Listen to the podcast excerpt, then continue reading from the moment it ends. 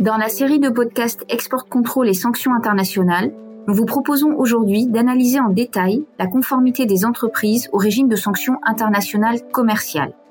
Depuis mars 2022, l'Union européenne a mis en place plusieurs régimes de sanctions contre la Russie et la Biélorussie, et nous avons des questions récurrentes de nos clients sur leurs risques et leur conformité vis-à-vis de ces sanctions. Catherine Camboulive, senior manager Risk Advisory et spécialiste de ces enjeux, va nous éclairer en répondant à ces questions. Les sanctions internationales, qu'est-ce que c'est? Dans le contexte euh, des relations internationales, les sanctions sont des outils d'action utilisés par les États ou des organisations internationales afin d'empêcher un État une entité ou des individus d'accéder ou de tirer des bénéfices euh, des systèmes financiers, des biens, des services, de la technologie ou encore des ressources.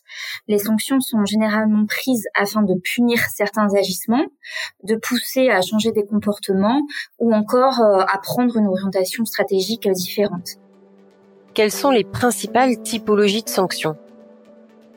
Alors les formes de sanctions changent constamment et deviennent de plus en plus complexes et sur mesure afin de remplir l'objectif visé tout en évitant au maximum les effets secondaires non souhaités, euh, par exemple l'impact sur les populations, lorsque les sanctions visent surtout le comportement d'un gouvernement. Les sanctions n'interdisent donc pas complètement les échanges commerciaux internationaux, mais elles visent par contre plutôt à les encadrer. Les formes euh, de sanctions commerciales les plus courantes sont les sanctions complètes, euh, qui visent un pays entier ou un gouvernement. C'est ce que l'on appelle plus communément un embargo, comme euh, les embargos américains sur Cuba et sur l'Iran. Les sanctions plus limitées, basées sur des secteurs ou encore des activités particulières. Et les sanctions basées sur des listes qui visent des organisations ou des personnes spécifiques, comme la liste américaine SDN, Special Designed Nationals and Blocked Persons.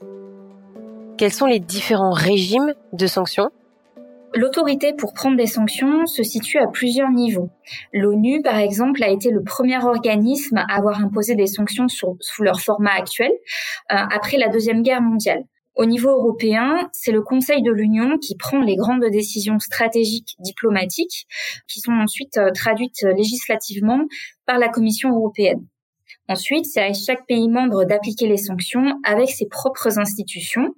En France, euh, les sanctions financières sont gérées par la direction du Trésor et les sanctions commerciales par la direction générale des entreprises ou encore le service des biens à double usage. Plusieurs acteurs peuvent être impliqués dans l'application de ces sanctions selon leur nature. On entend beaucoup parler de sanctions contre la Russie en ce moment. En quoi consistent ces sanctions? Le régime de sanctions européen envers la Russie date en réalité de 2014, au moment de l'annexion de la Crimée par la Russie. Euh, il a donc pour ainsi dire été euh, enrichi en 2022. Le régime de sanctions contient euh, bien sûr un grand nombre de sanctions financières, mais également des sanctions commerciales liées à l'import et à l'export de biens, services et technologies. En premier lieu, les sanctions portent sur l'import et l'export d'armes et de biens et services à usage militaire, ainsi que l'ensemble de biens et services à double usage, c'est-à-dire pouvant avoir un usage à la fois civil ou militaire. Euh, il s'agit par exemple des systèmes de télécommunication ou des systèmes de cryptage, euh, de certains produits chimiques ou encore des matières premières comme l'uranium pour l'industrie nucléaire. Viennent ensuite les sanctions sur le transport, avec l'interdiction de transport dans l'espace européen, que ce soit par route, euh, par voie aérienne ou encore par voie maritime, avec l'interdiction d'entrer dans les ports euh, européens pour les navires sous pavillon russe. Ensuite, il y a l'interdiction d'exporter du matériel aéronautique ou lié à l'industrie de l'espace ou encore à l'industrie maritime, l'interdiction d'importer du charbon ou des combustibles fossiles, l'interdiction d'importer du pétrole, l'interdiction d'importer de l'or, l'interdiction de vendre ou d'exporter des objets de luxe tels que le vin, les parfums, la maroquinerie, certains vêtements, les montres, les bijoux, les voitures, les objets d'art, d'antiquité.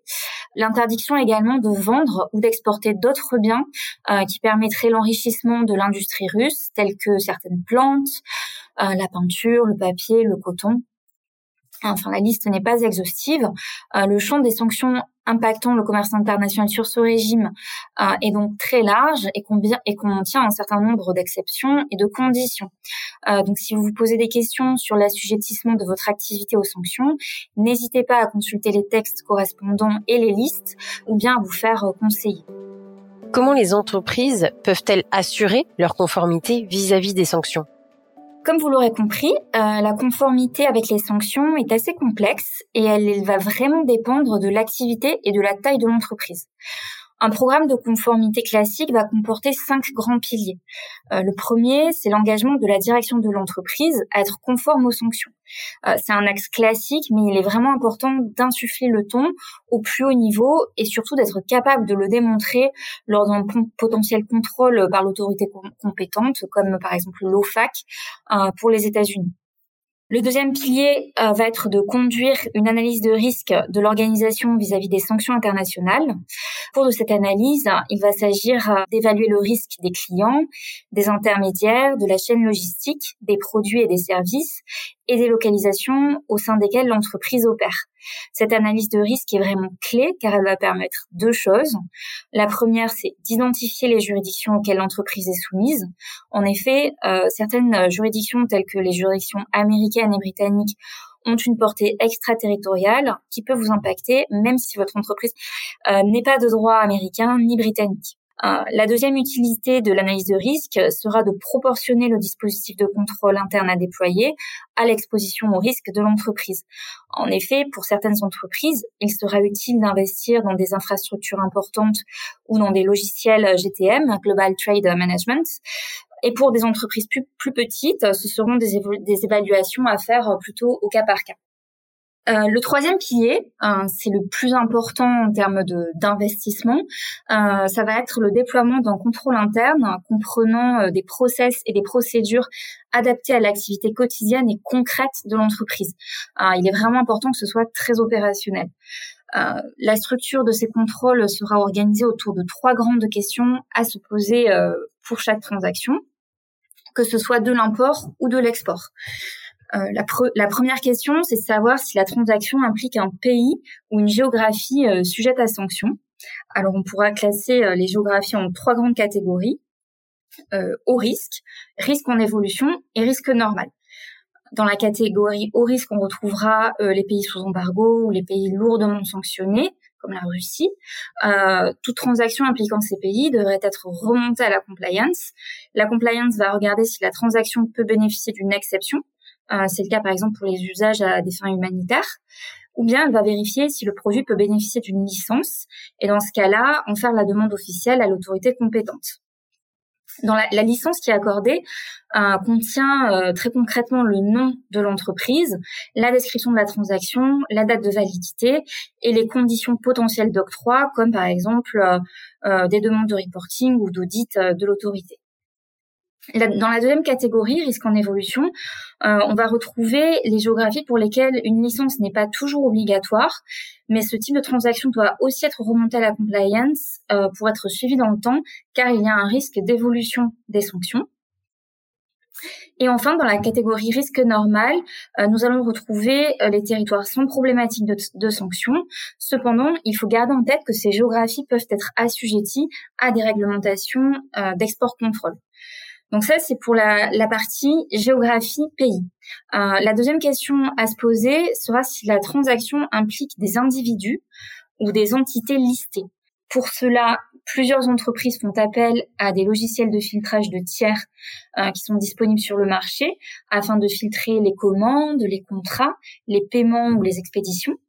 Mais attention, il est aussi important euh, de conduire des diligences KYC, car certaines entités peuvent être détenues à plus de 50% par des entités listées, et donc considérées elles-mêmes euh, comme listées par les autorités, sans apparaître euh, dans les radars du filtrage. Donc ces diligences sont très importantes. Ensuite, la, la troisième question à se poser va être de savoir s'il y a des red flags qui apparaissent autour de la transaction. Les red flags, c'est des indices qui sont un petit peu douteux, euh, comme par exemple euh, une réticence du client à fournir de l'information, la compagnie de transport indiquée comme destination finale de la livraison, euh, des réponses floues vis-à-vis de l'usage déclaré du bien ou du service, un paiement cash pour des biens de valeur importante ou un paiement provenant d'entières, un itinéraire de livraison qui n'est pas cohérent avec la destination déclarée, voilà, ou toute autre chose hein, qui vous mettrait la puce à l'oreille. Le quatrième pilier du programme de conformité sera ensuite le déploiement d'un monitoring du dispositif qui aura été mis en place et un audit régulier de celui-ci. Euh, l'idée est bien sûr d'identifier en continu les gaps pour les sécuriser et, déployer les actions euh, correctrices.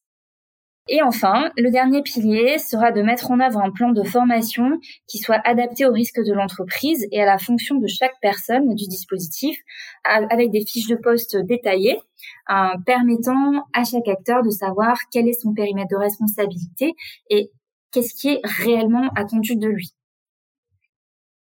Euh, le dispositif de, de conformité, c'est principalement ces cinq piliers.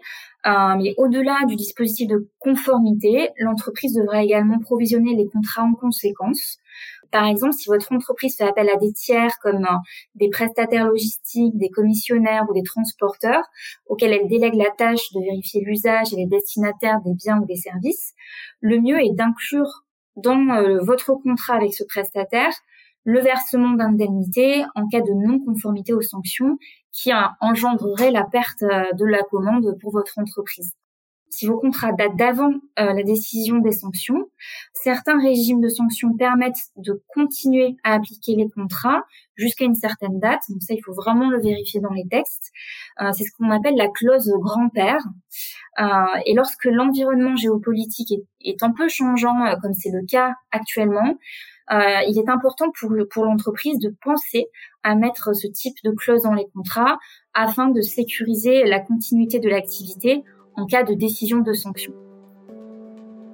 Merci beaucoup pour votre écoute. Pour plus d'informations sur le sujet, n'hésitez pas à nous contacter ou à consulter notre page Export Contrôle et Sanctions sur le site de Deloitte France.